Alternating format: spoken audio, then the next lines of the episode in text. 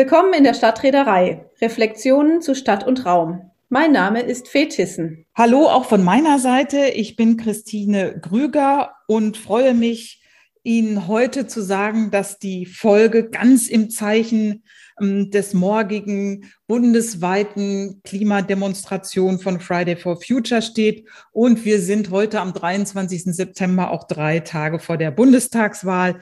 Deswegen heißt unsere Folge nur noch kurz die Welt retten, welchen Beitrag die Stadtentwicklung zur Klimaanpassung leisten kann. Ja, der Anlass dazu, warum wir diesen Podcast machen, liegt ja im Prinzip auf der Hand. Wir haben die Hochwasserkatastrophen hier im Juli in Nordrhein-Westfalen und Rheinland-Pfalz erlebt. Wir wurden mit den Ergebnissen des Weltklimarates konfrontiert.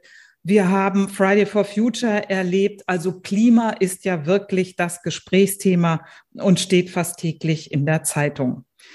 Wach geworden sind wir allerdings durch eine sehr überraschende Headline in der Zeitung, die da so lautete, Umsiedlungen können hilfreich sein. Und da sind wir natürlich als Planerin ziemlich stutzig geworden, weil wir gedacht haben, na, das ist ja mal eine harte Aussage.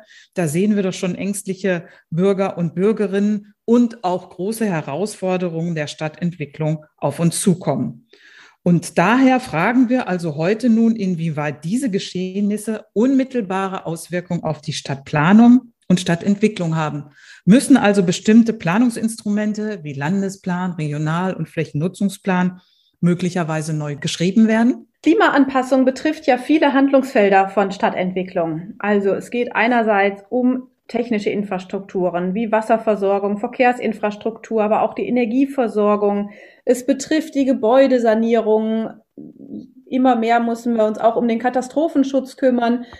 Ähm, die Bereiche Bauen und Wohnen müssten, könnten reagieren, um Maßnahmen für die Klimaanpassung zu treffen. Aber auch Land- und Forstwirtschaft sind betroffen, der Tourismus, die Gesundheit, um nur mal ein paar, doch schon einige herauszugreifen, äh, wo überall über konkrete Maßnahmen zur Klimaanpassung nachgedacht wird.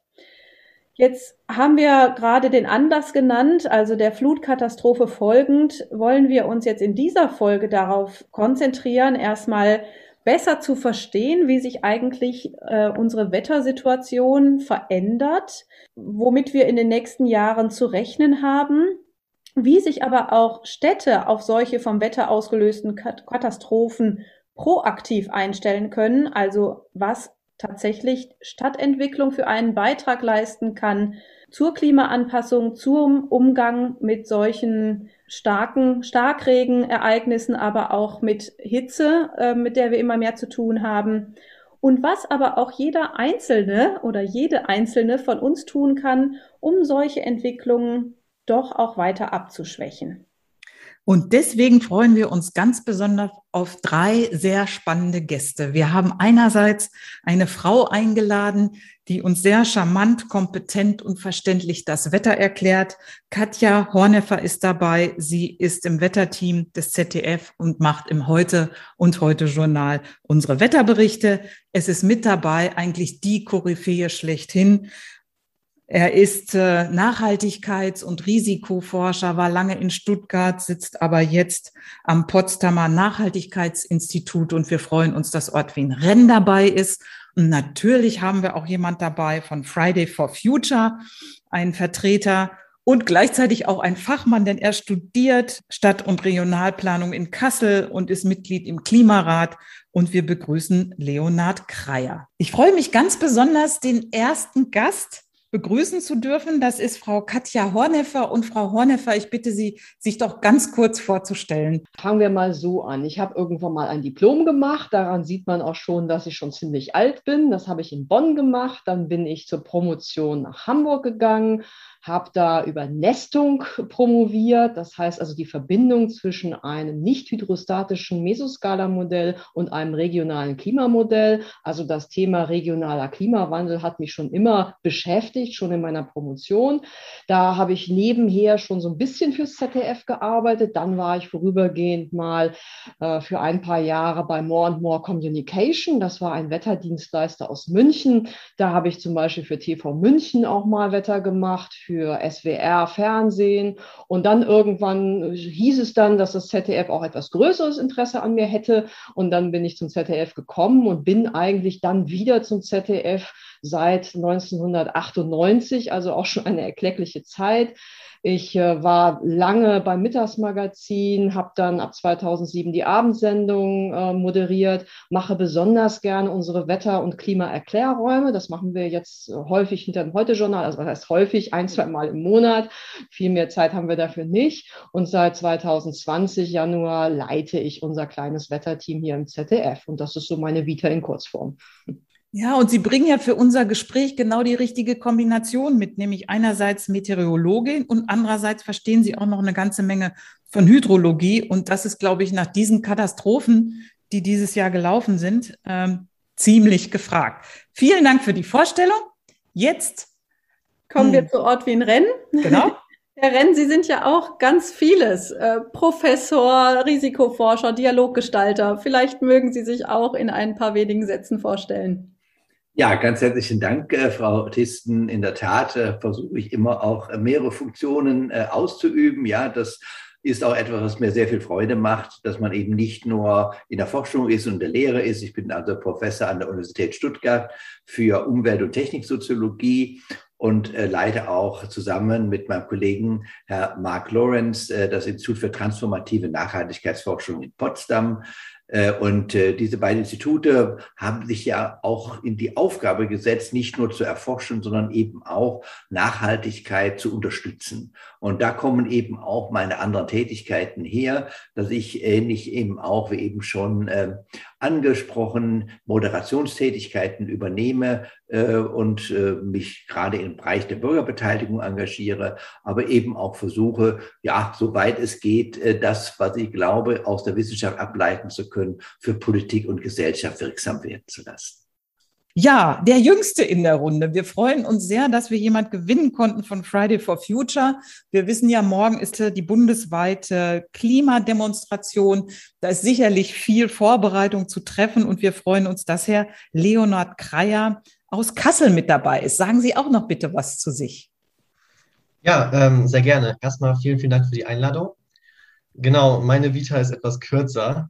Ich bin 20 Jahre alt, ich studiere Stadt- und Regionalplanung in Kassel und ähm, komme ursprünglich aus Göttingen mh, mm, und werde dann auch hier an dem Klimastreik teilnehmen morgen, den ich vorbereitet habe.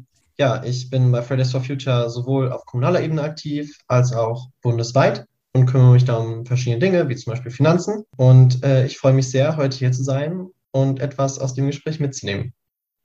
Vielen Dank an Sie, Herr Kreier. Und wir haben es vorhin schon gesagt, wir wollen zuerst einmal besser verstehen, äh, wie sich unser Wetter eigentlich verändert. Unsere erste Frage an Sie, Frau Dr. Horneffer, auf was müssen sich denn die Städte zukünftig in Blick auf solche Katastrophen, wie wir sie jetzt im Sommer tragischerweise zum Beispiel in Ahrweiler erlebt haben, einstellen? Und wie oft ist auch mit solchen extremen Wetterlagen zukünftig in Deutschland zu rechnen?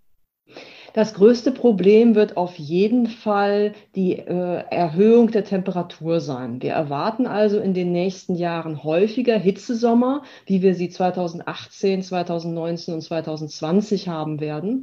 Und das wird, denke ich, auch städtebaulich das größte Problem sein. Andererseits gibt es natürlich auch immer wieder Extremwetterereignisse, wie das angesprochene jetzt äh, Mitte Juli, aber auch große Schneeereignisse. Und wir können uns das einfach so vorstellen, eine Atmosphäre, die mehr Wärme beinhaltet, die beinhaltet auch mehr Energie und die muss sich entladen. Und deswegen gibt es dann häufiger größere Extremwetter. Wir können vielleicht sagen, dass Extremwetterereignisse, von denen man früher annahm, die kommen so alle 100 Jahre etwa vor, die kommen jetzt etwa alle 10 Jahre.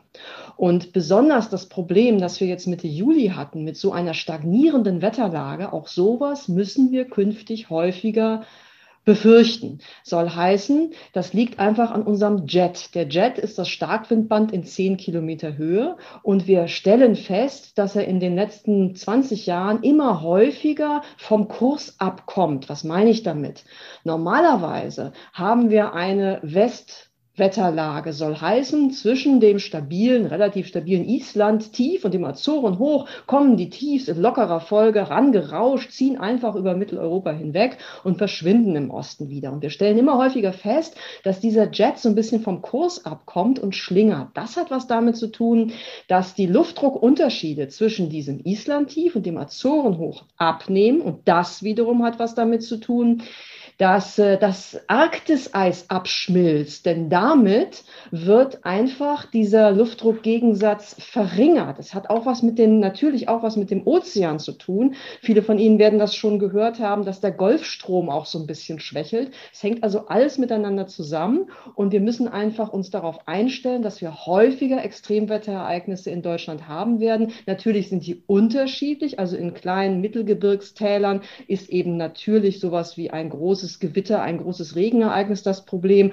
Eine Sturmflut wäre es an den Küsten von Nord- und Ostsee. Wieder in anderen Gebieten, zum Beispiel auf der Schwäbischen Alb, wären vielleicht ähm, Hagelgewitter das größte Problem. Also das ist natürlich regional sehr unterschiedlich. Damit möchte ich es jetzt erstmal bewenden lassen. Ja, vielen Dank für diese Ausführung. Da schlägt die Brücke zu Herrn Renn, der mit einem Artikel hier zumindest in der Badischen Zeitung äh, ein bisschen Furore gesorgt hat. Nämlich der Artikel hatte die Überschrift Umsiedlungen können sinnvoll sein, wenn sie regelmäßig von Naturkatastrophen heimgesucht werden. Da stellt sich natürlich die Frage, auch nach den Ausführungen von Frau Horneffer, ja, wie müssen denn jetzt die Kommunen darauf reagieren? Also heißt das auf einmal, die Planungsinstrumente, die gerade da liegen, äh, zu überarbeiten, weisen wir jetzt bestimmte, wie Sie es gerade schon gesagt haben, Gebiete aus, wo man sagt, nee, das sind jetzt Tabuflächen, da müssen wir aufpassen mit Hochwasserschutz oder wir müssen andere Bepflanzungen bringen, um der Hitze kontra zu bieten.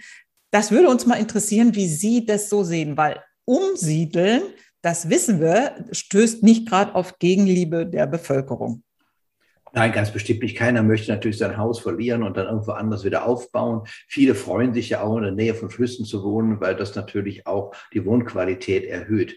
Gleichzeitig müssen wir aber sehen, wenn wir planen, planen wir ja auch für eine lebenswerte Zukunft. Das ist ja der Sinn des ganzen Planens. Und wenn wir merken, dass die Zukunft sich verändert, dass die Strukturen sich verändern, dass die Gefahrenlage sich verändert, müssen wir natürlich auch unsere Siedlungspolitik überdenken. Und vielfach war es so, dass in Siedlungspolitik gesagt wurde, ist ja eben auch von Mahonnefer deutlich geworden, das war immer das Ereignis, das man einmal in 100 Jahren erwartet. Das war so, das muss man irgendwo bewältigen. Und äh, das war schon früher in der Planung so, das ist also nichts Neues. Jetzt, wenn man da sagen, das kommt jetzt einmal in zehn Jahren oder einmal in 20 Jahren, und wenn wir immer noch das hundertjährige Ereignis dafür eine Absicherung haben wollen, ist das in der Sprache der Vergangenheit das 1 zu 200 oder 1 zu 500 Mal Ereignis oder sogar noch seltener. Und damit müssen wir damit rechnen, dass seltene Ereignisse häufiger werden. Und wenn das tatsächlich der Fall ist, müssen wir natürlich unsere Planungsinstrumente nochmal sehen. Es gibt viele Planungsinstrumente, es gibt technische Planungsinstrumente, also höhere Dämme bauen, äh, sicher sein, dass wir Überflutungsräume haben. Äh, das ist aber immer nur begrenzt fähig. Und wenn die versagen, ist der Schaden noch umso größer. Äh, wir können zweitens sehen, dass wir die Gebäude besser absichern, dass wir keine Keller äh, haben oder wenn Keller so sind, dass sie eben auch über Flutungsräume genutzt werden. Auch da haben wir das gleiche Problem. Äh, wenn es tatsächlich dann sehr viel mehr wird, dann ist das kein Schutz mehr, sondern im Gegenteil, es kann dann sogar zur Mehrgefahrenlage werden. Und da bleibt in manchen Fällen tatsächlich anders über zu sagen, in bestimmten Gebieten ist es nicht mehr ratsam, Gebäude hinzustellen. Und äh, gleichzeitig ist natürlich auch wichtig, wir haben viele Flüsse kanalisiert. Äh, wir haben sozusagen die Flussbetten äh, in ihren Ausmaßen auch verringert. Und dadurch ist, wenn es sozusagen zu einem Starkregen kommt, äh, geht die Geschwindigkeit äh, des Flusses höher, weil es hier nicht ausdehnen kann. Und äh, mit mehr Geschwindigkeit ist mehr Energie verbunden und mehr Energie heißt natürlich auch, es wird mehr zerstört. Äh, das ist gar nicht mal so sehr das Wasser, das das meiste zerstört, sondern es ist die Energie. Äh, das haben wir auch gesehen, dass Gegenstände sozusagen mit dem Wasser gegen andere Gegenstände prallen, dass die quasi kinetische, also diese starke Druckenergie dann eben auch Gebäude zerstören können. Und all das zusammengenommen ist dann eben auch ein Überdenken unserer Planung, die notwendig geworden ist. Und es hat auch in der Vergangenheit schon gegeben. Es gibt ja sogar einige Orte im äh, äh, Rhein-Einzugsgebiet, die tatsächlich umgesiedelt haben. Das haben wir schon früher gemacht. Also ist nicht so, als ob das etwas völlig Neues ist. Aber wir müssen jetzt nochmal überdenken, ob wir das vielleicht in einigen Bereichen auch machen oder zumindestens, dass man eben in sehr gefährdeten Stellen die Siedlung nicht zulässt und dass man gleich den ganzen Ort umsiedelt. Also über das, wo jetzt Fachleute vielleicht schon länger drüber sprechen oder das auch prognostiziert haben, das ist jetzt auch bei uns Bürgerinnen und Bürgern angekommen durch diese direkte Betroffenheit, dadurch, dass man die Veränderung tatsächlich spüren kann ähm, und wahrnehmen kann. Und man kann ja nun auf ganz verschiedenen Ebenen reagieren. Ähm, der Bund kann was tun, die Länder können was tun, die Kommunen auch. Ich frage jetzt Sie, Herr Kreier, was kann denn jeder Einzelne von uns aber vielleicht auch beitragen? Also Natürlich gibt es darauf eine Standardantwort. Ähm, jeder Einzelne kann sich insofern einschränken, als dass die Ursachen, die zu diesen starken Folgen führen, nicht so stark sind. Und ich glaube, eine Sensibilisierung ist total wichtig bei diesem Thema. Und zwar eine Sensibilisierung insofern, dass wirklich klar wird, okay, manche Orte auch von unserer oder auch, auch da, wo wir vielleicht leben, werden für uns nicht auf Dauer bewohnbar sein und dass dieser Gedanke viel mehr umgreift. Und ich glaube, dafür sind wir alle verantwortlich, dass wir das weitergeben, dass wir das weitertragen, ähm, in unserem Umfeld natürlich. Experten haben das schon lange prognostiziert und es ist schon ganz, ganz lange klar. Aber das heißt nicht, dass es allen Einzelnen auch klar ist. Und dementsprechend gibt es, glaube ich, sehr, sehr viele Möglichkeiten, darauf zu reagieren, auf sehr, sehr viele Art und Weisen. Und es ist natürlich nicht fair, dass manche Menschen darunter mehr leiden als andere. So, und ich glaube, das müssen wir auch im Auge behalten. Das muss jeder Einzelne auch im Auge behalten, wenn solche Situationen beobachtet werden oder beurteilt werden. Und ich glaube, wir müssen uns alle füreinander stark machen, und das kann auch jeder Einzelne tun, ähm, auf jede erdenkliche Art und Weise, dass es am Ende natürlich für manche Menschen mehr wehtut als für andere, wenn sie ihre Heimat verlassen müssen, aber dass wir dann trotzdem darauf achten, dass ein Ausgleich vorhanden ist und dass wir uns auch aktiv dafür einsetzen, dass diese Ausgleiche vorhanden sind. Wenn ich mir jetzt vorstelle, ich bin so eine Betroffene aus Ahrweiler oder NRW und ich höre Sie jetzt so reden, dann weiß ich, das geht ja jetzt gerade alles auf meine Schultern. Also die Leute leiden jetzt gerade konkret. Und wenn ich Herrn Renn höre, fragt man sich, ist es überhaupt noch angemessen, da wieder alles aufzubauen? Oder rät man den Leuten jetzt gleich und sagt, und pack, komm, wir, wir gehen mal lieber woanders hin, weil das passiert ja, wenn man Frau Horner verhört, in zehn Jahren wieder. Also wie gehen wir A damit um mit der aktuellen Situation und dem Leid der Menschen? Und die zweite Frage an Sie, Herr Kreier, ist natürlich, es klingt ja immer so, oh, wir müssen verzichten, ne? Wir müssen aus unserer Komfortzone raus. Wie kriegen wir das denn hin, dass es den Leuten andersrum Spaß machen wird, auch aus der Komfortzone rauszutreten, weil sie irgendwie einen Mehrwert spüren oder merken, dass es auf einmal Spaß macht, weil es entschleunigt? Also ich glaube, erstmal gehört sehr viel Mut dazu. Es gehört Mut und Stärke dazu zu sagen, okay, es ist vielleicht nicht sinnvoll, sinnvoll hier zu bleiben. Und ich glaube, dass das eine sehr, sehr, sehr schwierige Frage ist. Und ich weiß auch nicht, inwiefern man das Menschen zumuten kann. Wenn ein Mensch sein ganzes Leben lang an einem Ort gelebt hat, dann ist es für den ja viel mehr als nur ein Haus, das jetzt nicht mehr existiert, sondern es ist ja Heimat. Und es ist ja ein Gefühl, dass das nicht einfach irgendwie wiederhergestellt werden kann. Da kann die Wohnqualität noch so hoch sein. Das ist, glaube ich, nicht möglich. Und gleichzeitig ist es aber so, und das geht jetzt auch schon in Ihre zweite Frage rein, dass ich glaube, dass Spaß und Freude dadurch entstehen kann, indem man den Blick über den Tellerrand wagt. Und wie gesagt, dazu gehört Mut und Stärke auch wieder. Weil darüber hinaus zu schauen, was man bis jetzt die ganze Zeit gemacht hat oder sein ganzes Leben lang gemacht hat und auch vielleicht zu sagen, okay, ich stelle mein Leben um in gewissen Weisen, ich esse die auch wieder standardmäßig, ich esse weniger Fleisch, zum Beispiel. Ähm, oder vielleicht jetzt auch die Baubranche bezogen, ich baue mein Haus aus nachhaltigen Materialien, das ist dann vielleicht teurer für mich, aber vielleicht bringt mir das mehr Lebensqualität. Und ich glaube, wenn man das nicht ausprobiert und nicht testet, dann ähm, wird es schwierig. Das ist aber natürlich nicht die Aufgabe nur von Einzelpersonen, denn das kann sehr teuer werden und nicht alle Personen können sich das unter Umständen leisten. Und da ist es wieder was, was den, was den Bund und auch das Land und auch die Kommunen betrifft, da ist Hilfestellung nötig. Da ist Hilfestellung nötig in Form von vielleicht Förderprogrammen oder sonst irgendwas, und zwar die unbürokratisch sind, die niedrigschwellig sind, die für alle gut erreichbar sind dass diese Hilfestellung möglichst gut gegeben werden kann. Man spricht immer von sogenannten Anreizen, auch natürlich Anreize gestellt und dass damit sowohl die Akzeptanz als auch die Freude geweckt wird, weil wir dann sehen, okay, wenn wir den Blick über den Tellerrand wagen, okay, so schlimm ist es eigentlich gar nicht, wie ich es mir vorgestellt habe. Eine Frage an Frau Horneffer. Wenn Sie jetzt sagen, das passiert jetzt alles häufiger. Also der schöne, sanfte Sommerregen ist jetzt eher die Ausnahme. Also wenn es regnet, dann regnet es kräftig. Mit welchen Abständen rechnen wir dann? Kommen wir denn da überhaupt hinterher? Äh, wenn man sagt, in 10 Jahren, 20 Jahren, 30 Jahren passieren Dinge, sind wir überhaupt so schnell mit dabei bei den Maßnahmen, um uns dagegen zu schützen? Also dazu lässt sich natürlich Verschiedenes sagen. Ich finde diesen Aspekt total wichtig, sich zu überlegen, da, wo jetzt alles zerstört ist, kann man da alles wieder aufbauen. Ich verstehe Politikerinnen und Politiker ehrlich gesagt nicht, die sich da hinstellen und sagen, wir geben euch jetzt alles Geld, damit ihr das genauso wieder aufbaut, so schön wie es war. Ich halte das für, ja, geradezu fahrlässig. Ich glaube, dass man da anders vorgehen muss. Da muss man vielleicht in einigen Regionen sagen, was so nah am Fluss ist, das kann nur, ja, wie soll ich sagen, sowas wie Erlebnisgastronomie sein oder irgendwas, wo halt keiner wirklich dauerhaft wohnt. Das kann ich mir vorstellen an so einem Fluss, dass man da wieder mit gutem Gewissen leben will, auch als Einwohner, der dann sagt, jetzt höre ich wieder Starkregen, jetzt wird mir ja schon wieder ganz anders.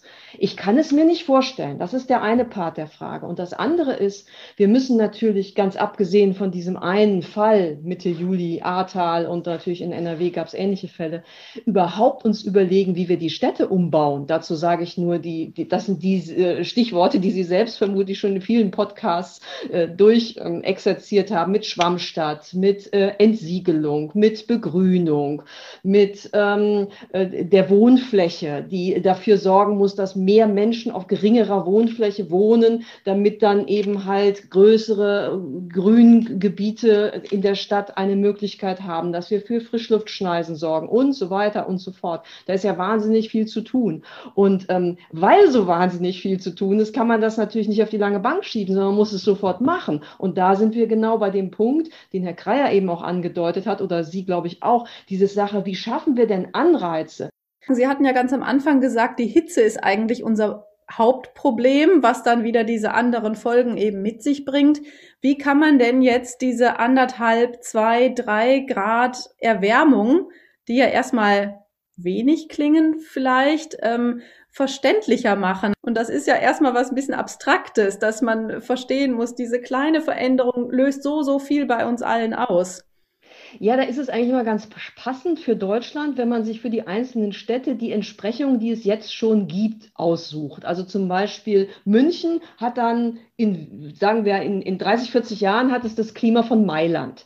Und äh, wenn man diese Vergleiche zieht, dann wird einem klar, huch, ja, das ist ja dann schon ganz anders. Oder ähm, Freiburg ist dann so wie Barcelona oder so. Also äh, stellen Sie mir ja jetzt nicht äh, die, die Falle genau zu sagen, welche das immer sind. Es gibt da Studien dazu.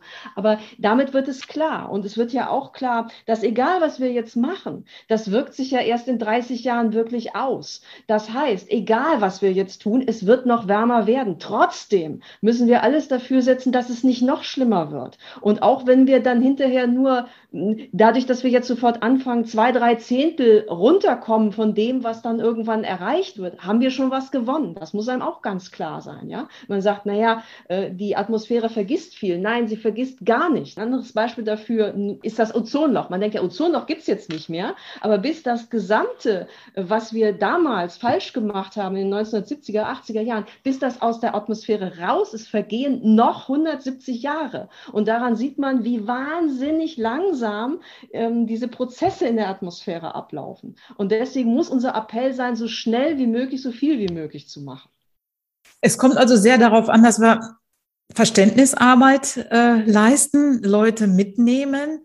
Herr Renn, nun kennen Sie ja Bürger und Bürgerinnen und arbeiten auch viel mit denen. Haben Sie eine Idee, wie wir es schaffen, das in die Köpfe reinzubringen und zum Mitmachen und Engagement aufrufen können.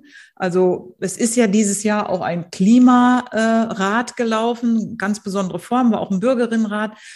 Vielleicht haben Sie auch da äh, schon erste Ideen gehört, wie das möglicherweise gehen kann, dass wir die Leute mitnehmen, finde ich immer ein blödes Wort, aber dass die Einsicht haben, verstehen und mitmachen, sagen wir mal. Ja, vielen Dank. Ich glaube, das Wort mitnehmen ist in der Tat sehr missverständlich, denn das heißt ja, der Zug fährt schon. Ich musste irgendwie Leute sehen, dass in den Zug einsteigen, der fährt. Ähm, und das ist natürlich nicht das, was wir wollen, äh, wenn wir Bürgerbeteiligung sagen. Man kann nur das englische Wort nehmen, Empowerment, also Menschen befähigen, auch die Dinge durchzunehmen und die Gestaltung ihrer eigenen Lebenswelt in die eigene Hand zu nehmen. Und da ist es natürlich wichtig, dass wir ihnen diese Informationen geben. Also Informationen geben, zu sagen, wie wählt denn die Welt aus, wenn wir das nicht tun? Und äh, da muss ich ein bisschen skeptisch sein mit diesen äh, äh, Vergleichen mit den Städten. Habe ich auch früher gemacht. Dann haben die Leute mir gesagt, ach, das ist so schön in Barcelona, ja. Äh, das ist doch viel schöner als bei uns in, in Freiburg, ja.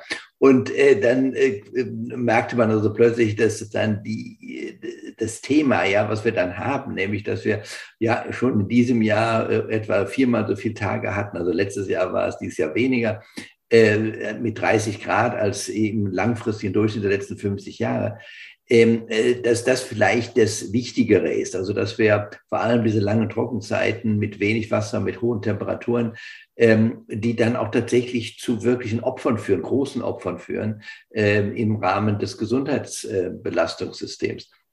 Und das äh, sind, glaube ich, Dinge, äh, die müssen wir äh, mit den Menschen gemeinsam diskutieren. Und wenn ich sage gemeinsam diskutieren, heißt es nicht eine neue Quasselbude aufmachen, ja, wo man also dann eine neue Podiumsdiskussion macht, sondern sagt, das sind die Dinge, die wir im Moment haben. Und ich möchte nochmal betonen, das ist ganz, ganz wichtig, wenn wir morgen alle CO2-Emissionen tatsächlich beenden würden, würde es nicht nur 30, sondern wahrscheinlich 70 Jahre dauern, bis es wirklich äh, dann auch den Effekt zeigen würde. Ja? Und das macht die Sache noch mal ein bisschen schwieriger. Aber wenn wir es nicht tun, wird es nicht nur 70 Jahre, sondern es wird dann 150 Jahre dauern. Also äh, das heißt, wir müssen jetzt handeln eigentlich dafür, dass wir dann in Zukunft äh, äh, noch besser leben können oder sinnvoller wieder äh, mit äh, den natürlichen Kräften leben können. Und äh, das muss natürlich irgendwo A, illustriert werden, das ist ganz wichtig, da hat die Wissenschaft auch dran, sie muss das, die Simulationen gut visualisieren, dass wir das einfach sehen, wie sieht denn eine Welt aus, wenn sie mal in 30 Jahren tatsächlich bei drei Grad ist. Und das Zweite ist zu sagen, was gibt es denn für kollektive und individuelle Handlungsmöglichkeiten? Und da würde ich auch nochmal, was Herr Kaiser eben gesagt, nochmal verstärken. Es gibt zwei Arten von Verlogenheit. Die eine heißt, es wird alles nicht so schlimm, äh, es wird nicht so heiß gegessen, wie es gekocht wird. Warten wir doch erstmal ab und wenn es dann schlimmer wird, können wir immer noch handeln. Ja, das wird nicht funktionieren. Das zweite ist aber, das geht alles von selber, wir brauchen es gar nicht ändern. Und äh, beides sind sozusagen die Verlogenheiten. Ich glaube, was ganz wichtig ist, auch gerade in solchen Beteiligungsverfahren, ist deutlich zu machen, der Übergang wird nicht einfach das wird auch ein Stück weit Verzicht sein. Also wenn ich sage, ich bin ein beliebter und gerner Fleischesser oder ich fahre gerne mit meinem Auto durch die Gegend oder ich ähm, äh, möchte gerne meine Wohnung immer auf 23 Grad hochheizen, ja, das sind alles Dinge, bei denen man sich nachdenken muss, ob man die in Zukunft noch so machen kann.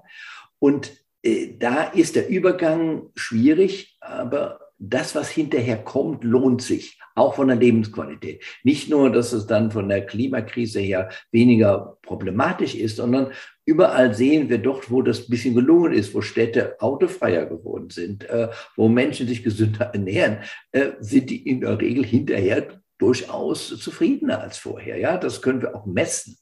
Und das muss einfach die Vision sein, dass wir deutlich machen, wenn ihr dahin wollt, ja, denn im Stau stehen macht keinen Spaß. In einer Stadt zu leben, wo ein Auto nach dem anderen durch die Gegend saust, wo wir äh, äh ja, Stickstoffexid äh, haben und viele andere Schadstoffe, ähm, äh, wo Städte zerschnitten sind, das ist ja nicht das Höchstmaß an guter Lebensqualität. Ja, das ist ja auch deutlich. Dennoch haben wir uns dran gewöhnt. Und sich zu entwöhnen, das wäre alles so, ist schwer was kann denn jetzt wirklich ein Beitrag von Stadtplanung, Stadtentwicklung sein? Also was können Städte als Verwaltung, aber auch Planer ähm, berücksichtigen und tun, um eben dieser Entwicklung, dieser der Erderwärmung ähm, entgegenzuwirken?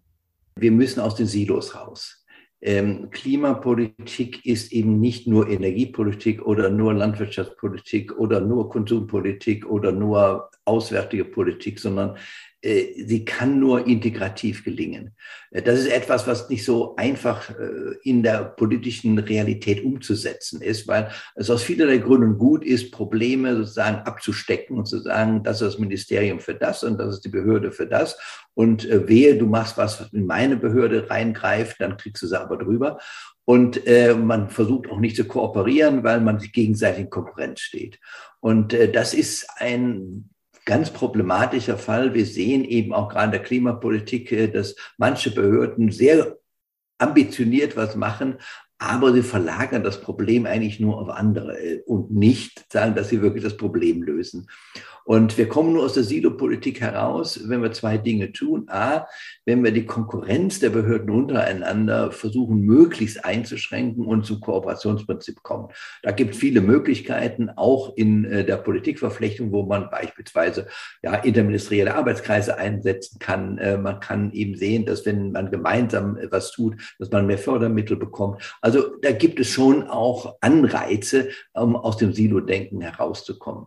Und das Zweite, was, glaube ich, äh, ganz wesentlich ist, äh, dass man äh, eben die Kriterien, nach denen man eben Stadtplanung macht, ähm, aus den traditionellen, also Effizienz zu erhöhen, ähm, Nutzen pro Quadratmeter zu maximieren. Also alle die Dinge, die vielleicht lange Zeit äh, eine wichtige Leitgröße waren, eben um diese Klima- und Umweltdinge noch stärker anzureichern äh, und die Wechselwirkungen zu sehen, die zwischen diesen Umwelt- Klimakriterien und den anderen Kriterien besser zu erkennen.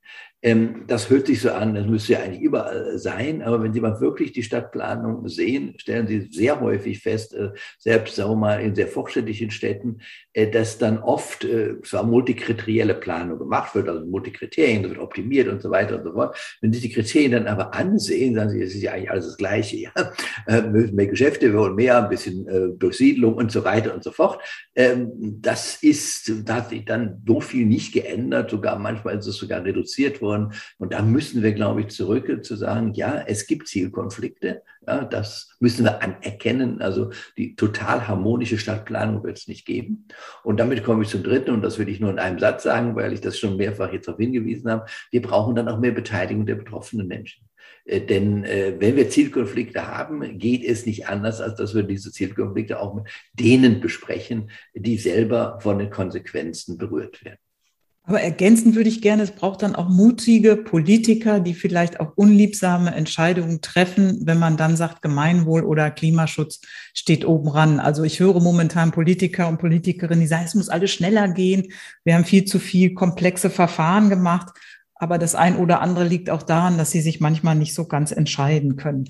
Frau Horneffer, jetzt habe ich so gegen Ende unseres Gesprächs an Sie die Frage, ich bin ja echt ein Fan von Ihrem Wetterbericht, weil Sie das immer so frisch und fröhlich und kompetent darüber bringen. Was denken Sie denn, wie Sie in zehn Jahren Ihren Wetterbericht abhalten werden? Sieht der noch genauso aus wie jetzt oder wird es regionaler, wird es differenzierter? Kriegen wir schon ein paar Warnsignale, die wir ja jetzt vielleicht bei den Katastrophen nicht so bekommen haben, obwohl die Fachwelt wusste, was da zum Teil auf Gebiete zukommt? Das ist schwierig. Also wir machen ja, ich mache ja jetzt Fernsehwetterbericht und Fernsehwetterbericht ist immer für ganz Deutschland. Und natürlich warnen wir, wir haben auch da vor dem Ereignis Mitte Juli, haben wir viele Tage vorher gesehen, da passiert was ganz Exorbitantes, sowas gab es noch nie. Das sind unheimliche Regenmengen, die darunter kommen. Nur was das dann konkret für dieses einzelne Tal heißt. Das wüssten dann die Hydrologen. Ich bin kein Hydrologe. Sie haben das vorhin kurz gesagt. Ich hätte auch Ahnung von Hydrologie. Nein. Also wir sind nur dafür verantwortlich, was an Regen fällt. Und sobald es auf den Boden kommt, sind es die Hydrologen, die sich damit auskennen, mit Abflüssen und mit gesättigten Böden und so weiter. Ähm, auf die Frage, ob ich mir vorstellen kann, dass in zehn Jahren mein Wetterbericht komplett anders aussieht, das weiß ich nicht. Es kommt nämlich darauf an, wie viel Zeit wir einfach haben werden. Und in einer eigentlich eigentlich immer schnelllebigeren Zeit fürchte ich, dass wir auch in Zukunft jetzt nicht plötzlich nach der 19 Uhr heute Sendung drei Minuten über Wetter und Klima und sonst was weltweit erzählen können. Das äh, wird vermutlich ähm, von den dann in, in Charge seienden Intendanten nicht so ähm, gutiert, könnte ich mir vorstellen. Zumal der Wetterbericht ja eigentlich immer nur so, ja, will ich, ich will das gar nicht abwerten, aber es ist das Anhängsel zu den Nachrichten. Zu vollständigen Nachrichten gehört halt auch ein Wetterbericht und den machen wir. Und manchmal haben wir halt die Zeit, in, in Magazinsendungen oder eben wie nach dem Heute-Journal auch mal mehr zu machen. Aber dass wir jetzt generell äh, an jedem Abend ähm, das Klimathema mit in unseren Wetterbericht einbauen können, das werden wir, denke ich, auch in zehn Jahren noch nicht durchgesetzt haben, noch nicht gemacht haben. Wobei ich natürlich sagen muss, wir könnten jederzeit, jeden Tag irgendwas Spannendes äh, dazu finden. Ja, das ist, das ist nicht die Frage. Das ist eine Frage der, der Sendezeit. Dann frage ich mal Sie noch, Herr Kreier, ähm, als junger Stadt- und Raumplanungsstudent, ähm, wenn Sie jetzt in ein paar wenigen Jahren berufstätig sind und in vielleicht ein paar mehr Jahren auch in einer Position, wo Sie wirklich auch was bewirken können, worauf würden Sie dann bei der Planung von Städten achten? Was wäre Ihnen wichtig? Also mal abgesehen von offensichtlich Klimaschutz, ist es, äh, glaube ich, so, dass die Stadt oder die Region, in der wir leben und, und aufwachsen, wie auch immer, ein Lernraum ist.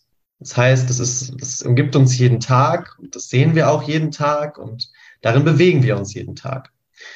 Und ich glaube, dass um Menschen was mitzugeben und gerade auch im Hinblick auf die Klimakrise es ganz, ganz wichtig ist, dass die Städte darauf angepasst sind, das beizubringen und, und, zu, und auch da in ihrer Art und Weise zu sensibilisieren und dass Menschen aber mit auch einer gewissen Selbstverständlichkeit damit automatisch Klimaschutz leben und diesen Klimaschutz dann auch verinnerlichen. Ich glaube, das wird für mich sehr, sehr wichtig, neben Parks, weil ich Parks einfach wunderschön finde und finde, es sollte viel mehr Parks geben.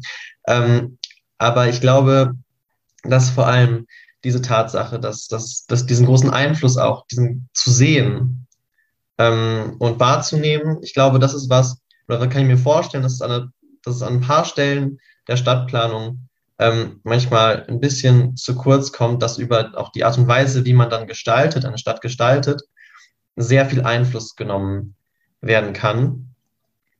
Ich glaube, das spielt, das wird eine große Rolle spielen, ja. Und jetzt sage ich mal an den alten Hasen, Herr Renn, was sind so Ihre Anliegen für die nächsten zehn Jahre, wenn es heißt, da müssen wir aber die Wende im Klimaschutz hinbekommen? Was denken Sie, sind für Sie die knackigen Ansatzpunkte, da was zu verändern? Also es liegt ja eigentlich vieles auch auf der Hand. Also das Erste ist, äh, wir müssen äh, alle fossilen Energieträger aus äh, dem Energiemarkt und auch aus anderen Märkten herausnehmen. Wenn wir noch etwas sozusagen Plastik brauchen, das wir aus Öl machen, das würde mich nicht, nicht stören. Aber im Wesentlichen können wir nicht mehr mit fossilen Energieträgern in den nächsten zehn Jahren in größerem Maße rechnen. Äh, das ist schon eine Mammutaufgabe. Das heißt im Prinzip in allen Energiebereichen, Strom, Wärme und im Verkehr auf fossile Energieträger verzichten. Das ist für mich absolut die Nummer eins.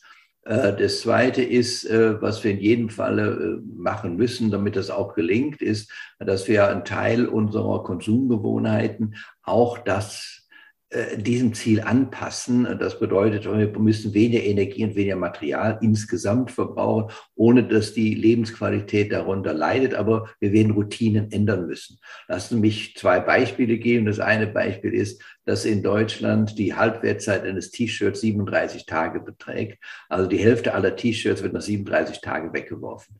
Und äh, das ist ein Zeichen eigentlich, keiner kann sagen, das ist die Lebensqualität besser ist, äh, wenn man nach 37 statt nach 80 Tagen wegwirft. Ähm, und das würde schon sehr viel bringen. Das zweite Beispiel ist, dass was jetzt gerade von meinem Kollegen Herr Schellnhuber deutlich wird, wenn wir bauen und äh, bauen ist eines der Elemente, die tatsächlich inzwischen mit dem fast größten CO2-Fußabdruck verbunden ist. Auch da, glaube ich, müssen wir sehr viel ändern. Das kann auch mit CO2-freiem Beton gehen, das muss ja alles Holz sein, aber wir brauchen wir wirklich Veränderungen auch in Art, wie wir bauen, auch zum Teil, äh, wie wir eben heute leben. Also, dass die Quadratmeter pro Person immer zunimmt, ist auf Dauer keine nachhaltige Form. Und das dritte, das letzte ist Landwirtschaft, ähm, wo ich eben sehe, dass unser Ernährungsverhalten eben auch nicht äh, einem wirklich nachhaltigen Lebensstil entspricht, auch nicht einem wirklichen Lebensstil, der dann äh, den ähm, Geboten äh, des Klimawandels gerecht wird. Eben wurde schon gesagt, äh, wir essen zu viel Fleisch, ähm, äh, Fleisch, Ernährung, Methan, Lachgas plus CO2 sind die großen Beiträge der Landwirtschaft und aber auch andere landwirtschaftlichen Praktiken. Fast 40 Prozent unserer Lebensmittel landen im Müll. Äh, auch das ist wiederum etwas, wo man sagen müssen, muss das sein? Und das sind alles CO2-Fußabdrücke. Also ich glaube, an diesen drei Fronten würde ich am stärksten ansetzen. Es gibt natürlich andere, aber wenn wir da wirklich in den nächsten zehn Jahren erfolgreich sind, dann bin ich sehr froh und freue mich für meine Enkel. Ja, vielen Dank für diese nochmal prägnanten Abschlussworte. Ich wünsche auf jeden Fall Herrn Kreier morgen alles Gute für die Demonstration, mhm. Frau Horneffer für Ihre weiteren äh, Berichte, wo wir uns darauf freuen können. Und Herr Renn wird natürlich seine Botschaften in diese diversen Gremien tragen, in denen er sitzt und seinen Einfluss in irgendeiner Form wohl geltend machen. Es war auf jeden Fall sehr interessant. Haben Sie vielen Dank, seien Sie weiter gut bei der Sache und hat uns sehr gefreut.